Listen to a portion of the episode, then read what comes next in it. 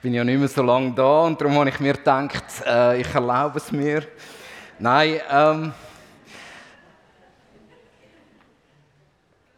Scherz beiseite, es geht äh, uns gut, wir sind finanziell abgesichert. Die Predigt ist also nicht für mich. Ähm, sie ist vielmehr für mich umgekehrt.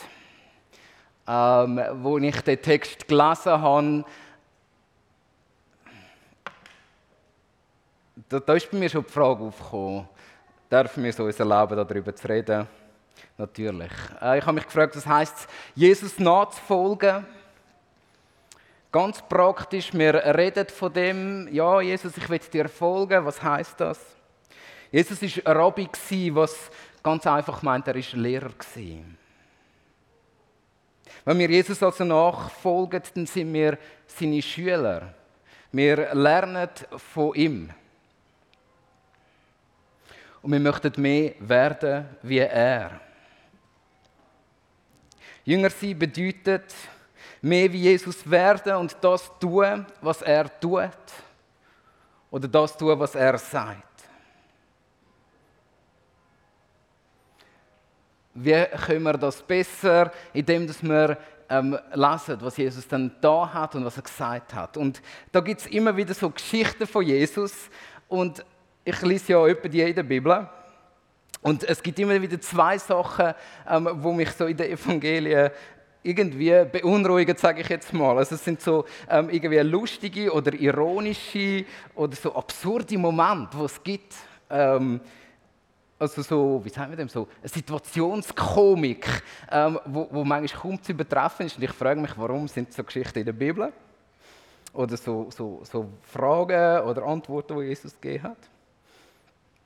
Und das Zweite, es gibt manchmal die Geschichten, die meinem Stolz rütteln wo meiner Unabhängigkeit rüttelt, wo mich demütigend machen, weil ich ganz sicher weiß, dass ich noch nicht dort bin, wo ich sein sollte. Moment, wo ich noch liebevoll gesungen habe, Jesus, ich möchte dir folgen, und plötzlich merke, ui, ich möchte dir schon folgen, aber meinst du das jetzt wirklich so, Jesus? Ähm, so einen Moment gibt es in meinem Leben. Wir gehen manchmal um mit der Lehre von Jesus wie mit einem Besor äh, Morgenbuffet in einem, in einem Hotel rein. Ähm, jeder nimmt sich das, was er gern hat. Und was mit den Sachen passiert, die niemand gern hat, das interessiert uns eigentlich auch nicht. Und heute Morgen hoffe ich, dass wir uns ein nahrhaftes Morgen gönnen, vielleicht auch mit Sachen, die wir uns nicht daran bedienen würden. Also wir begegnen heute einer Geschichte, wo beide die Momente drin hat, also ein, ein äh, situationskomischer Moment und äh, einer, der uns im Stolz rüttelt. Ähm, die, die möchten, dürfen gerne sich eine Bibel holen, das mitlesen, dass sie auch glauben, dass ich über Jesus rede und nicht über etwas, was ich erfunden habe. Ähm, wir lesen zusammen im Lukas 12.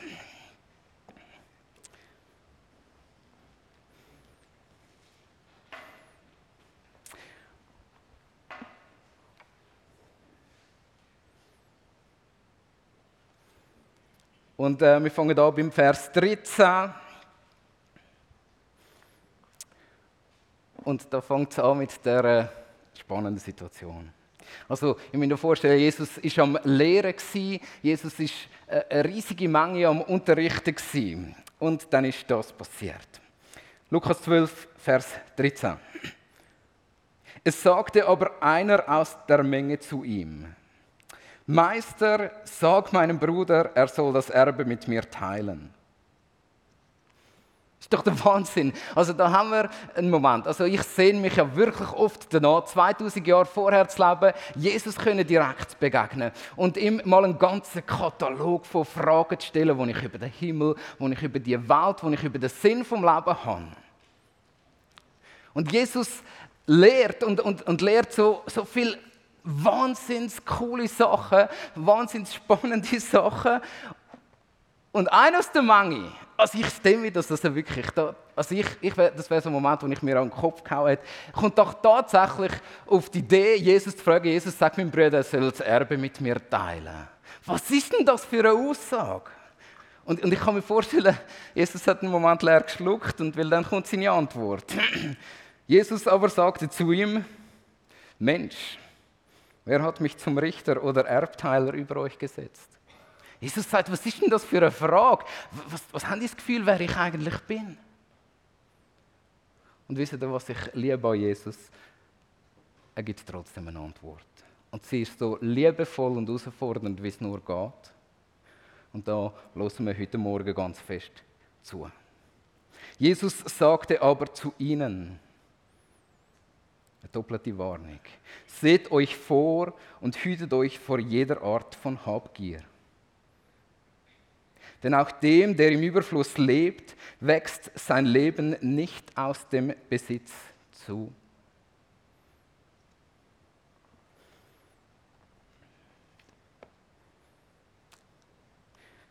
Die Antwort ist hart. Sie ist aber auch liebevoll. Eine doppelte Warnung da drinnen. Seht euch vor und hütet euch vor jeder Art von Habgier. Denn auch dem Überfluss, denn auch dem, der im Überfluss lebt, wächst sein Leben nicht aus seinem Besitz zu. Die zwei Wörter, seht euch vor und, und hütet, ähm, das sind die gleichen Wörter, die man braucht, ähm, um mal ein bisschen politisch werden, so wie, wie ein Schäfer seine Herde soll behüten vor einem bösen Wolf. Ähm, es ist die Frage, behüte ich mich selber? Da ist keine ähm, Sache, mach es so, fertig, Schluss. Sondern Jesus sagt, behüte dich selber. Schau gut zu dir. Merk auf, wird wach. Und behüte dein Herz von jeder Art von Habgier. Das Wort Habgier ähm, äh, ist, ist ein Wort, das heute ja gar nicht mehr so, ähm, so populär ist. Weil das gibt es ja eigentlich auch gar nicht mehr. Heute redet man eher von, man gönnt sich etwas. Ähm, Habgier ist die unsägliche Lust in uns innen nach mehr. Nach mehr von Geld. Mehr Essen, mehr Spielsachen, je nach Alter, wo wir sind.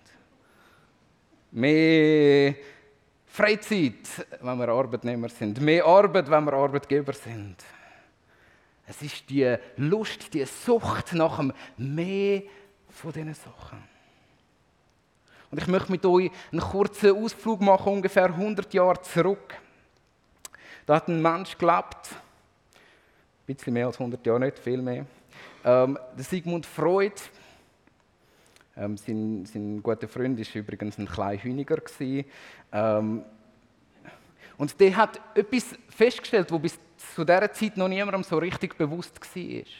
Nämlich, dass der Mensch nicht nur rational funktioniert,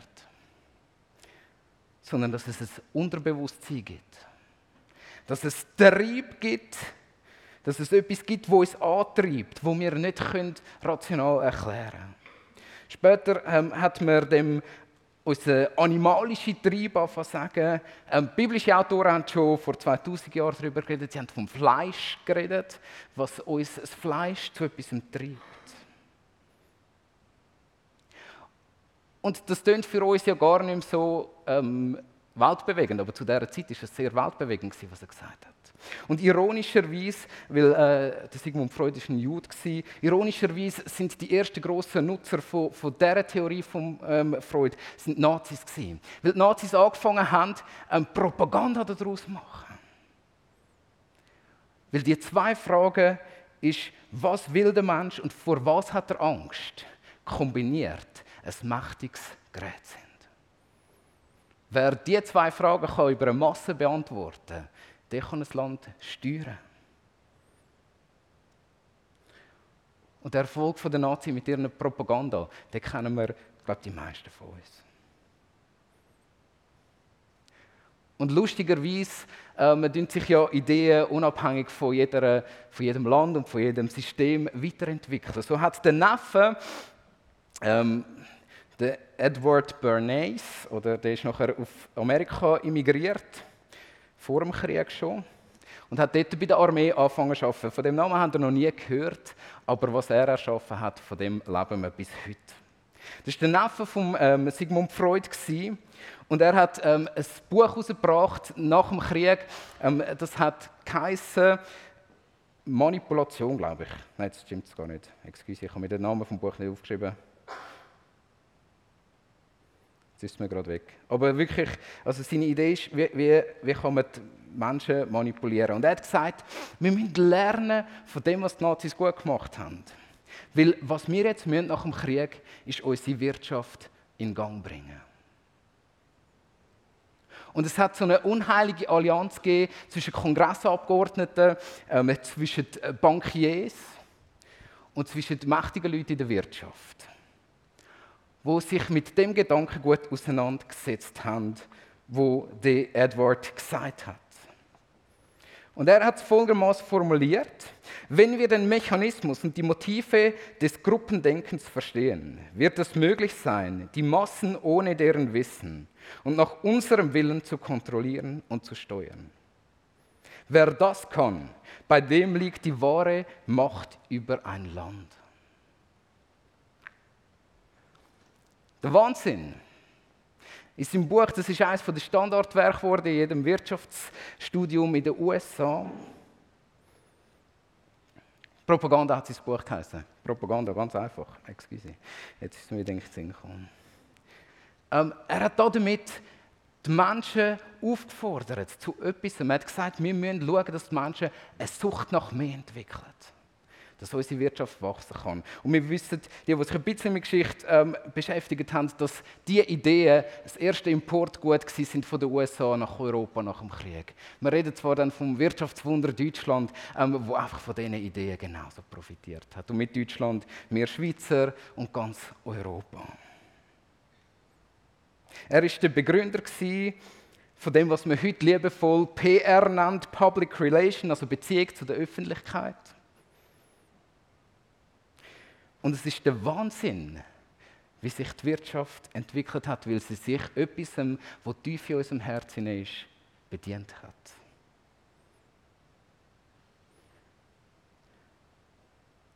Gebt mir noch über mehr, einfach, dass ihr ein bisschen versteht, wo unser Denken in der heutigen Zeit herkommt.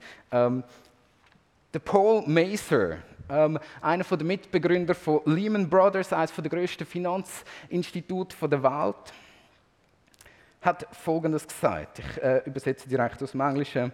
Wir müssen ähm, in Amerika Verschiebung herbringen. Von einer, was wir brauchen, Kultur, zu was wünschen wir uns, Kultur. Die Menschen müssen trainiert werden zum Wählen. Dass sie neue Sachen wollen, bevor die alten Sachen vollständig konsumiert sind. Und dann der berühmte Satz von ihm, am Mensch, sein Wille muss das überschatten, was er braucht.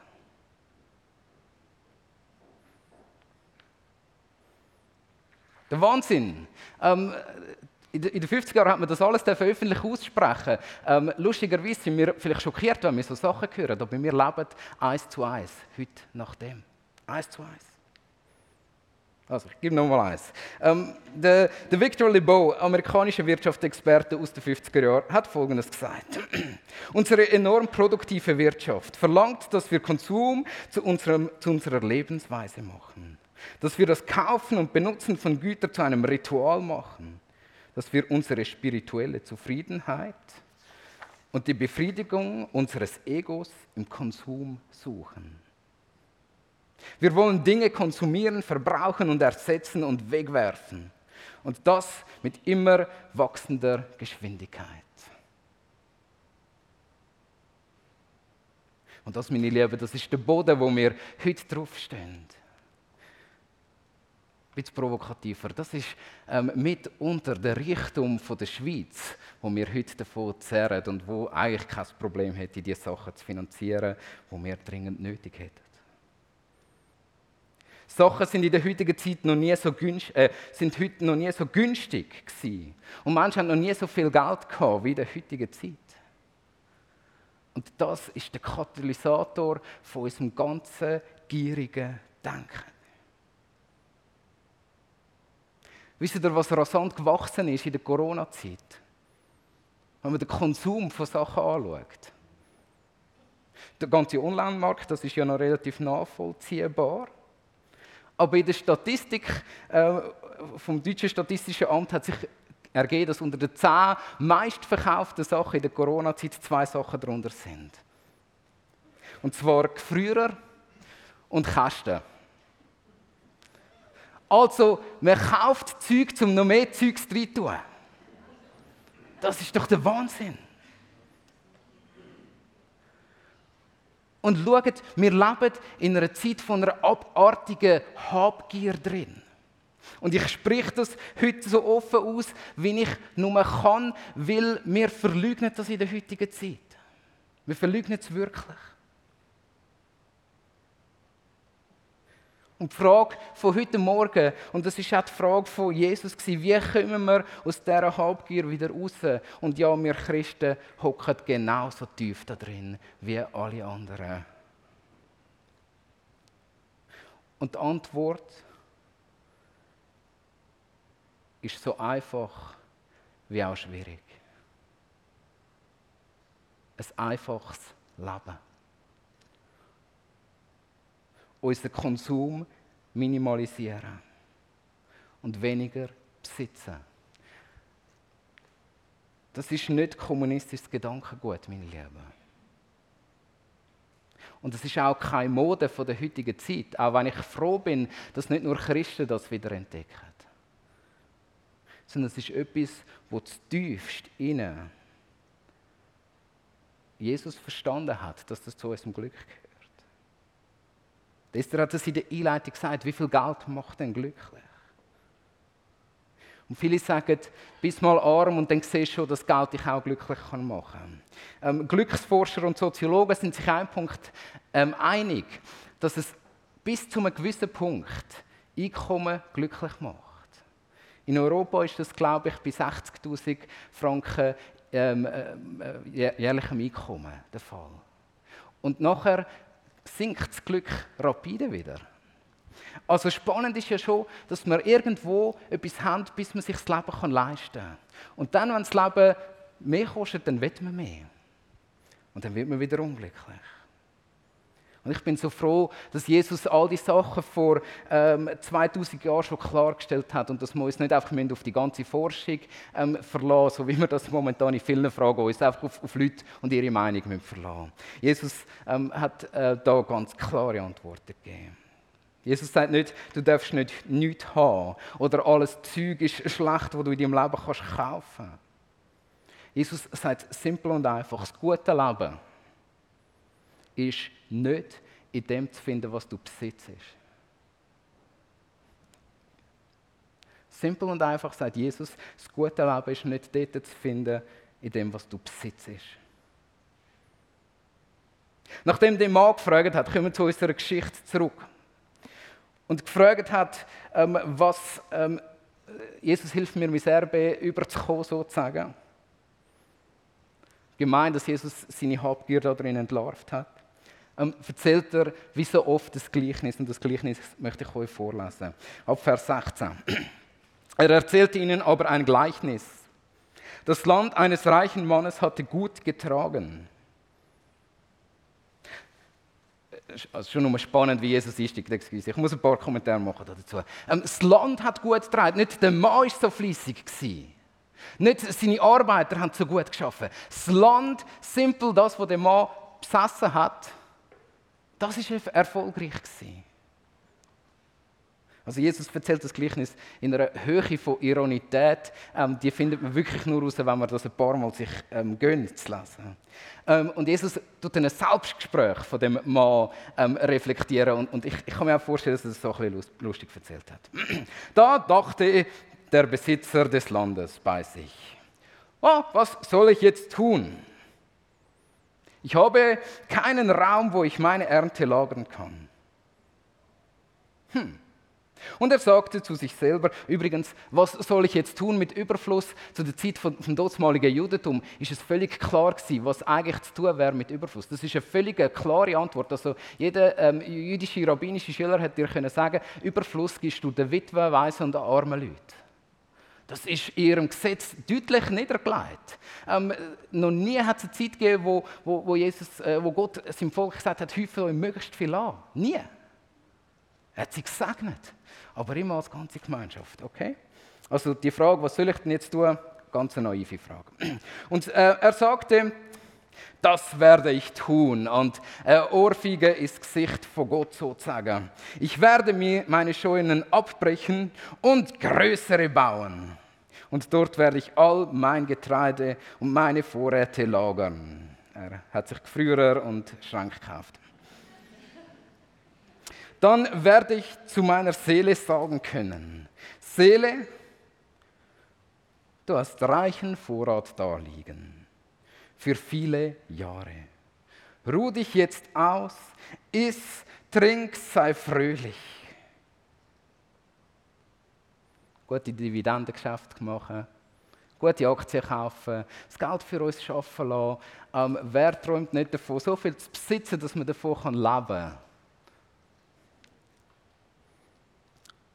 Und jetzt fängt Gott an in dem Gleichnis. Gott aber sagte zu ihm, du Narr, noch in dieser Nacht fordert man deine Seele von dir zurück. Was du aber zurückgelegt hast, wem wird es gehören? Und Jesus hängt an das Gleichnis, der brutale Satz an. So geht es dem, der für sich Schätze sammelt und nicht reich ist vor Gott.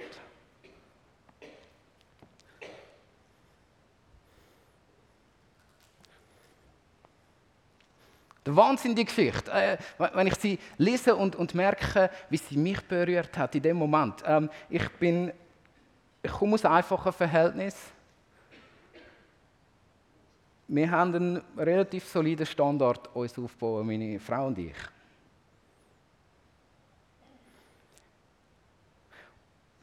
Und das Gleichnis betrifft mich. Auch wenn ich noch nicht vom Geld leben kann, das ich mir auf die Seite gesetzt habe.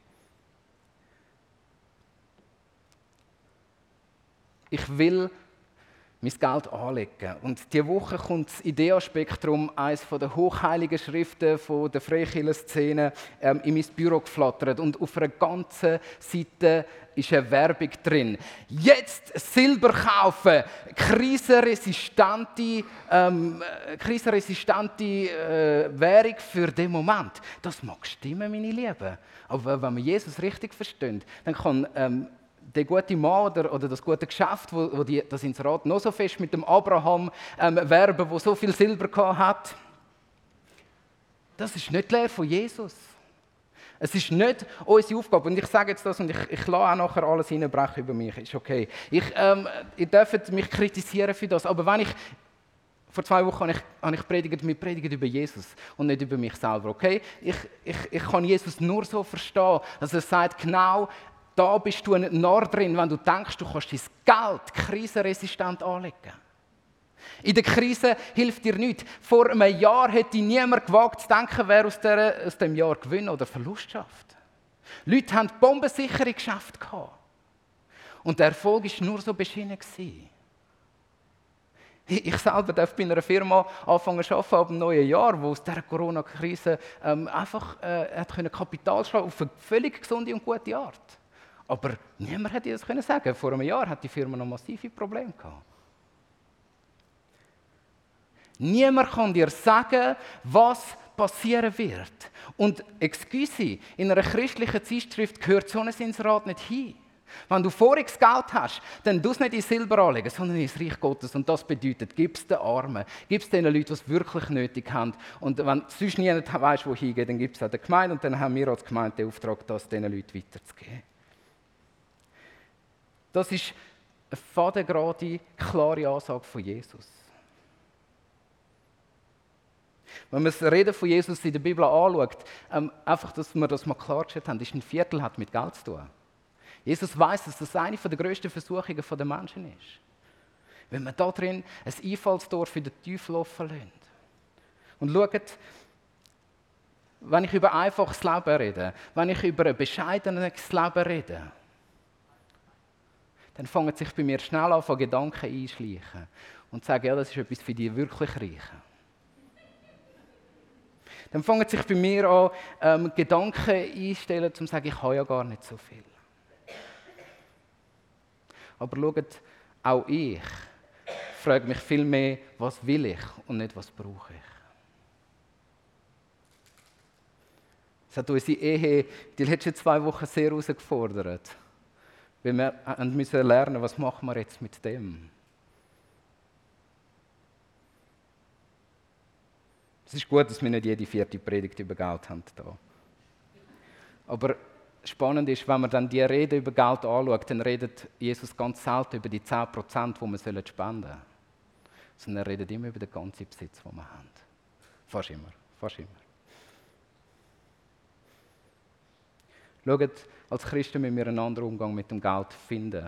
In einer Zeit, wo uns lehrt, dass Konsum das höchste Gut ist. In einer Zeit, wo uns lehrt, dass Geld uns Sicherheit geben kann in Krisenzeiten. Die Antwort von Jesus ist klar. Gott aber sagte, du Tor, noch in dieser Nacht fordert man deine Seele von dir zurück. Was du aber zurückgelegt hast, wem wird es gehören? Nicht ich. Gott sagt zu uns allen heute Morgen, wenn wir tatsächlich das Gefühl haben, wir können unseren Reichtum irgendwie ähm, haltbar machen. Ihr Narren, habt ihr es noch nicht begriffen? Sammelt euch Schätze fürs Reich Gottes. Das ist Krisenresistenz. Das Reich Gottes ist nicht zusammengebrochen in dieser Corona-Zeit. Kleine Klammerbemerkung, versteht mich heute Morgen richtig. Es geht mir nicht darum, zu sagen, hey, ähm, schlechte Vorsorge wählen, ähm, hört auf euch versichern ähm, oder ähm, ein 3a-Konto ist etwas völlig Dummes. Wir haben ein anderes Sozialsystem als die Situation, wo, wo sie dort mal hatten. Und es ist gut, zum zu schauen, dass wir, dass, dass wir die Systeme, die wir haben, nutzen und dass wir sie gesund und gut nutzen. Aber es muss immer Verhältnis sein. Es muss im Verhältnis sein.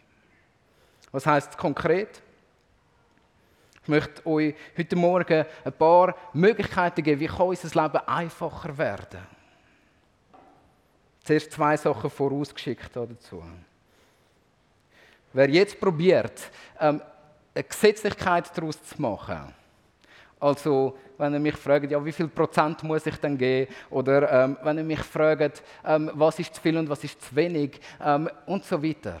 Wenn ihr probiert, Gesetz daraus zu machen, etwas Abgeschlossenes, wo man sich nachher wieder sauber daran halten kann und wieder glücklich kann, ähm, sich am Leben freuen und, und das zu kaufen, weil das ist ja in dem Betrag drin, das ist nicht so. Da machen wir uns selber zu Narren. Jesus redet über unsere Gefahr. Schützt euch selber vor Habgier. Und ähm, das ist die zweite grundsätzliche Sache.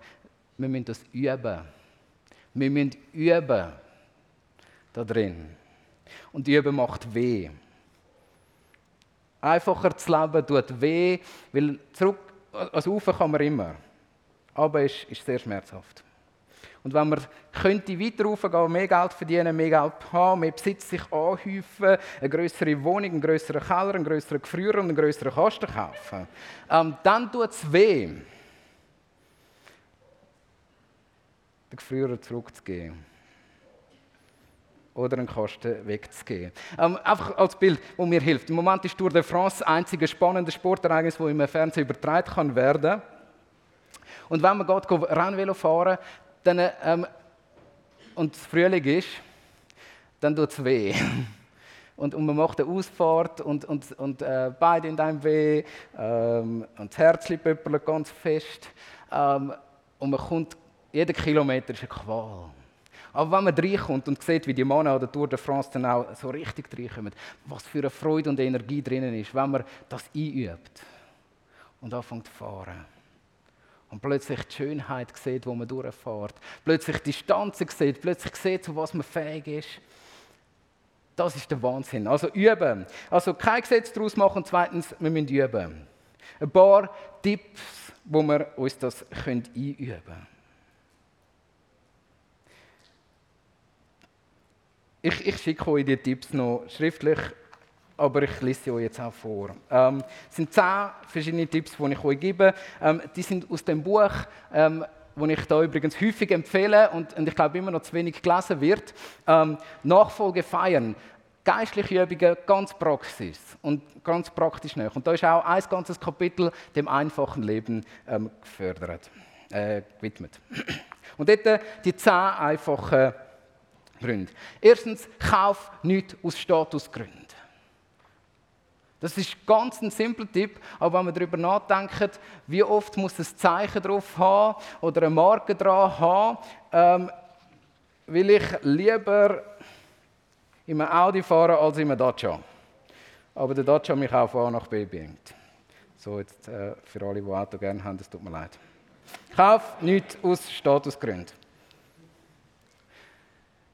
Jesus sagt,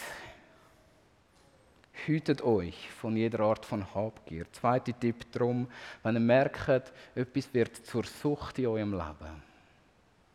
Etwas wird zu etwas Unkontrolliertem in eurem Leben. Wo ihr merkt, ich brauche das eigentlich nicht, aber ich gebe es mir immer wieder. Und plötzlich wird aus einem Nicht-Brauchen ein, ein, ein Brauchen und ein Abhängig sein. Sind auf der Hut und hören lieber auf, Doch, ich gebe das Zeugnis hier von der Kanzler. Ich habe so aufhören, Alkohol trinken für den Moment. Ich merke, das tut mir nicht gut. Und ich brauche mein Feierabendbier nicht. Ich sage nicht, Alkohol ist prinzipiell schlecht, aber wenn etwas eine Tendenz hat zu einer Sucht, hört gescheiter heute auf als morgen. Der dritte Tipp, brauche ich das? Oder will ich das? Das ist, äh, meine Frau hat mir das mal gesagt, das ist die gemeinste Frage, die du mir vor dem, äh, vor dem Posten stellst. Brauche ich das wirklich? Ähm, und einfach als, als ein Beispiel für die, die, das jetzt gar nicht einordnen können. Ähm, sind ihr schon mal ohne Einkaufsliste in die Ikea gegangen? Es ist ja alles so günstig. Und da in Wagen. Und am Schluss merkt man, wenn man die ist, wo soll ich das Zeug rein tun? In die neue Kasten und in die neue Gefrierer. Genau. Aber so ist es. Brauche ich das oder will ich das? Und, und meine Lieben, äh, das, das klingt jetzt alles lustig, aber die Frage ist eine brutale Frage und die macht dem Herz weh. Mir macht sie äh, auch immer wieder weh, aber dort drin müssen wir lernen, selber ehrlich zu uns zu sein. Also Selbstverleugnung ist in diesem Thema übrigens das Größte. Ähm, der größte Feind.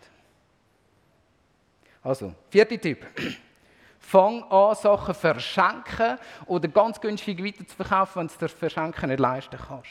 Sachen, die du nicht brauchst, müssen weg. Ähm, wo wir gezügelt haben, haben wir sage und schreibe 600 Kilo fortgerührt und ähm, 400 Kilo von Sachen etwa, ähm, weiter oder verkauft. Ähm, ich, ich hätte das nicht geglaubt. Ich habe das Gefühl, wir haben nichts. Oder nicht viel das ist doch krank. Also, das ist mir, ich bin in dieser Entsorgungsstelle gestanden und habe gesehen, wie ich zum Teil noch gute Sachen wegrühre und denke, was ist denn los? Und da drin etwas, macht das also einfach, nicht nur, wenn ihr wollt zügeln, auch, auch sonst, macht das regelmäßig. Geht durch euer Haus durch und fragt genau die Frage, will ich das behalten oder brauche ich das wirklich? Es ist so befreiend, weniger zu haben. Fünfter Tipp. Mach dir klar, was dich beeinflusst.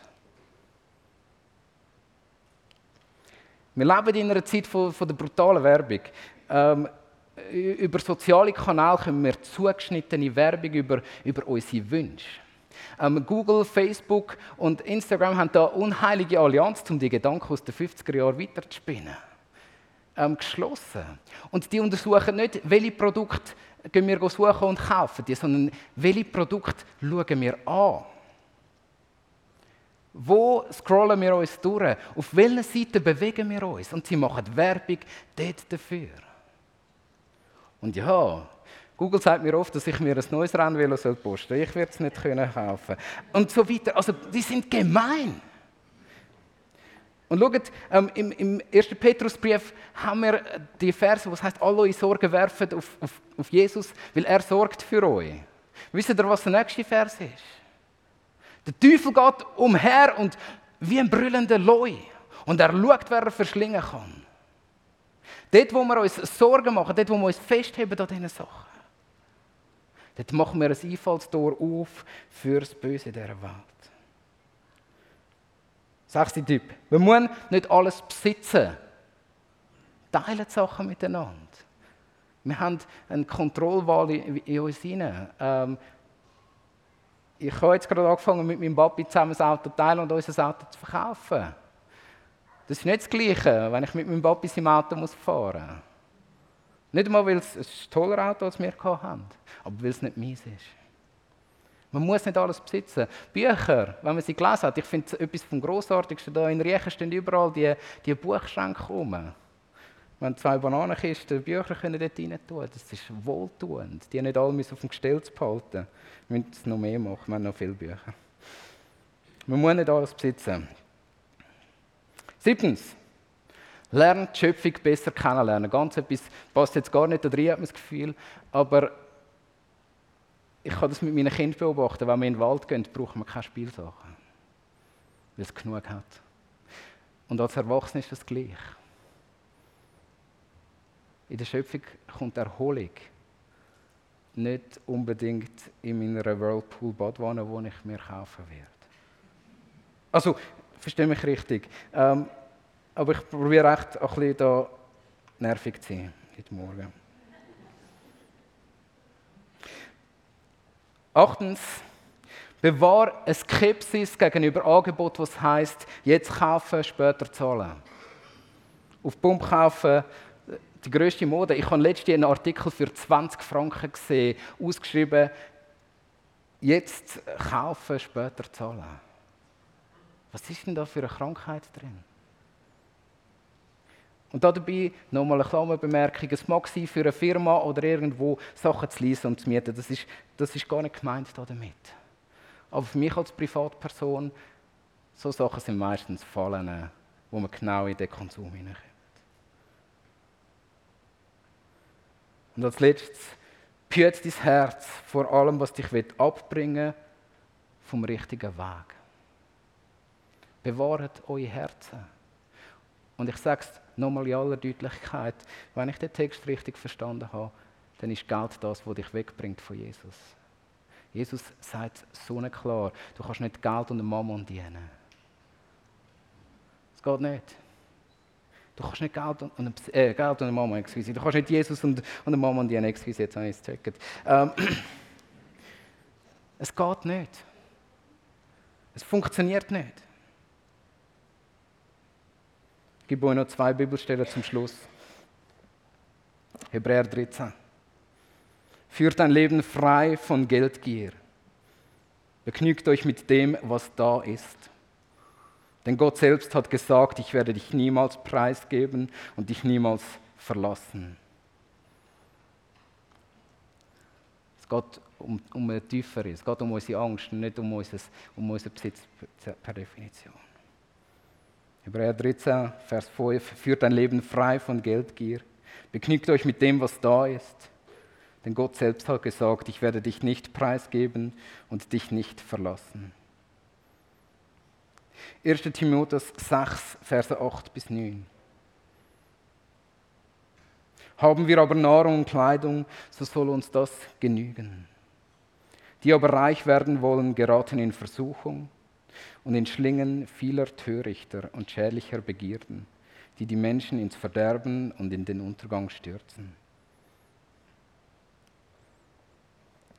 Ich weiß nicht, wie es dir geht heute Morgen. Vielleicht hast du gefunden, das ist ja jetzt nur eine blöde ähm, Anmacherei von da vorne gewesen. Was willst du mir sagen über Geldrolle?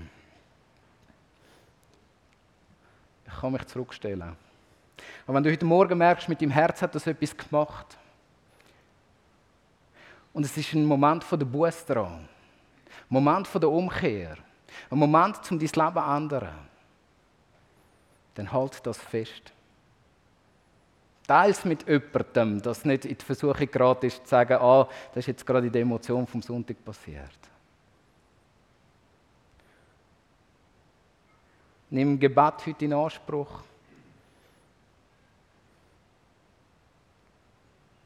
Und mach dich auf den Weg. Ganz wörtlich, zum leichten Gepäck und zu mehr Freiheit. Ich bete.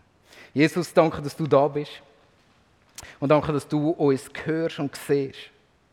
Und Jesus, ich spreche es aus, ich möchte gern dir mehr vertrauen in meinem Leben. Jesus, ich spreche es aus, ich möchte gern weniger Besitz haben und mein Herz dran hängen. Jesus hilft mir zu unterscheiden zwischen dem, was ich will und dem, was ich brauche. Und hilf uns allen, dass wir dürfen ein einfacheres Leben führen und so damit scheinen und glänzen. Weil wir uns mehr auf dich verlassen. Hilf uns in Einfachheit und Schlichtheit zu leben. Amen.